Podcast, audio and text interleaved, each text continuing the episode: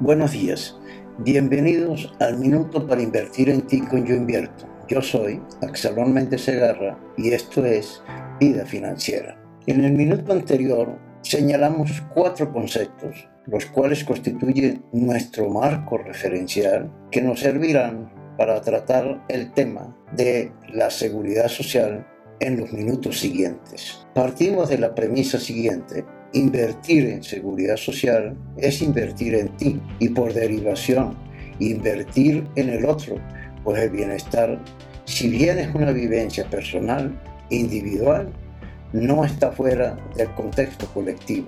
Si entendemos la seguridad social como una forma de invertir en esa sensación que llamamos seguridad, es decir, el estar seguro de algo, debemos entonces determinar sobre qué o cuál cosa estamos seguros.